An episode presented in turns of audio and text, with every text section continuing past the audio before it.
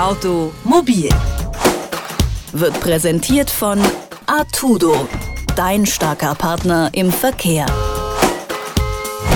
Hallo und herzlich willkommen zu einer neuen Ausgabe von Automobil. Mein Name ist Philipp Weimer. Ich freue mich, dass Sie dabei sind. In der letzten Woche haben wir mit dem ADAC über Mobilitäts-Apps äh, gesprochen. Da gibt es eine ganze Menge in Deutschland und äh, der ADAC hat da mal so ein bisschen Licht ins äh, Dunkle gebracht. Wir haben mit dem ADAC darüber gesprochen, was denn da momentan der Status quo ist, welche Apps zu empfehlen sind und welche nicht, wo es möglicherweise noch hakt. Das Gespräch können Sie natürlich nachhören auf detektor.fm.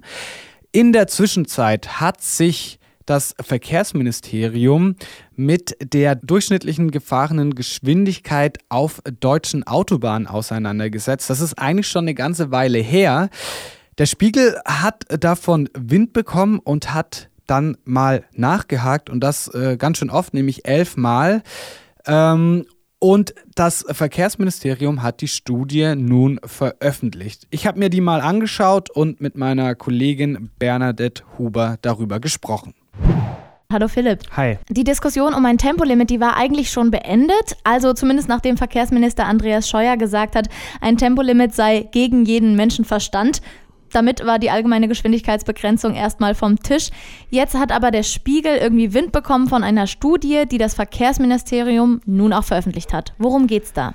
Genau, also da geht's jetzt äh, primär nicht unbedingt um das Tempolimit. Also Ziel der Untersuchung war jetzt nicht herauszufinden, ob ein Tempolimit irgendwie sinnhaft ist oder nicht. Ähm, man wollte einfach äh, erfahren im Verkehrsministerium, was denn die mittlere gefahrene Geschwindigkeit auf deutschen Autobahnen ist. Also man wollte die Frage beantworten können, wie schnell wird auf deutschen Autobahnen tatsächlich gefahren ohne sich dabei irgendwas zu denken? Also wofür ist das Ganze am Ende gut? Also Natürlich kann man mit dieser Zahl, mit diesem Durchschnitts, mit dieser Durchschnittsgeschwindigkeit herausfinden, ähm, welche em Emissionen da auf äh, Deutschland zukommen. Man kann das prognostizieren, man kann es tatsächlich auch berechnen. Ähm, das ist dann aber nicht nur für das äh, Verkehrsministerium relevant, sondern auch für das Umweltbundesamt, das jetzt auch laut Spiegel angekündigt hat, auf die Studie zu reagieren und mit den Zahlen äh, zu arbeiten. Aber dem Verkehrsministerium, dem geht es natürlich erstmal um die Verkehrssicherheit, um die Verkehrslage in Deutschland, um sich da einfach einen äh, besseren äh, Blick zu verschaffen. Okay, also die mittlere Geschwindigkeit hast du gesagt auf deutschen Autobahnen. Frage ich mich natürlich, wie schnell fahren wir eigentlich im Schnitt und was, wie und wo wird das überhaupt gemessen? Also vielleicht gehe ich da erstmal auf deine zweite Frage ein. Das erklärt dann äh, nämlich auch so ein bisschen die Aussagekraft der durchschnittlichen äh, Geschwindigkeit ein wenig besser, würde ich sagen. Denn äh, gemessen wurde das Ganze an 60 repräsentativen Autobahnabschnitten. Ähm, dabei wurden dann auch nur Pkw, Motorräder oder Lieferwagen gemessen, also keine Lkw oder Busse. Ähm, und da haben die Studienmacher einmal an äh, einer Stelle gemessen, wo keine Geschwindigkeitsbegrenzung herrscht, also wo man drauf äh, treten kann, wenn man will. Und da hat sich gezeigt, die meisten Leute, die fahren maximal 130 km/h. Also das Tempolimit. Genau, das Tempolimit, das diskutiert wurde. Ähm, und es sind ungefähr 60 Prozent aller gemessenen Fahrzeuge, die so an die 130 km/h fahren. Nur jeder zehnte Fahrer, der fährt tatsächlich deutlich schneller als 130 km/h. Aber die Studie, die zeigt auch, wenn es eine Geschwindigkeitsbegrenzung gibt, dann wird sich auch daran gehalten. Also wenn beispielsweise 100, Tempo 120 gilt, dann fahren die Leute eigentlich auch 120. Äh, maximal 7% sind da trotzdem schneller unterwegs gewesen, schneller als 140 km/h sogar. Insgesamt ergibt das eine Durchschnittsgeschwindigkeit äh, in dem Zeitraum, in dem gemessen wurde, also von 2010 bis 2014, von 116 bis 117 km/h auf deutschen Autobahnen. Also, wie auch vermutet meine ich, es gibt nur einen geringen Teil an Fahrern und Fahrerinnen, die wirklich voll aufs Gas drücken.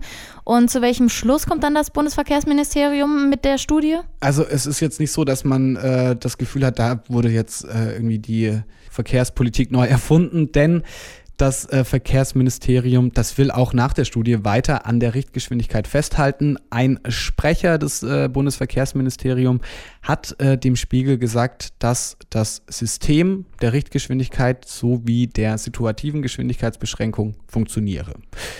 Dabei gibt es auch Zahlen aus Brandenburg, die haben jetzt nichts mit der Erhebung zu tun, die zeigen, was eine Geschwindigkeitsbegrenzung auch wirklich faktisch bringen kann.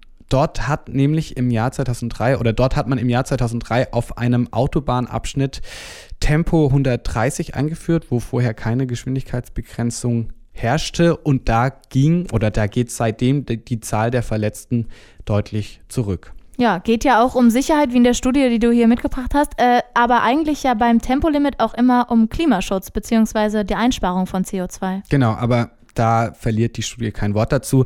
Das wird dann jetzt wahrscheinlich Aufgabe des Bundesumweltamtes sein, damit zu rechnen und Schlüsse zu ziehen. Auch in der nächsten Woche gibt es natürlich eine neue Ausgabe von Automobil. Da wollen wir auf ein neues äh, Verleihsystem von Fahrrädern schauen. Eine Kollegin von mir hat das schon getestet. Mehr dazu erfahren Sie in der kommenden Woche hier bei Automobil. Bis dahin. Automobil wird präsentiert von Artudo, dein starker Partner im Verkehr.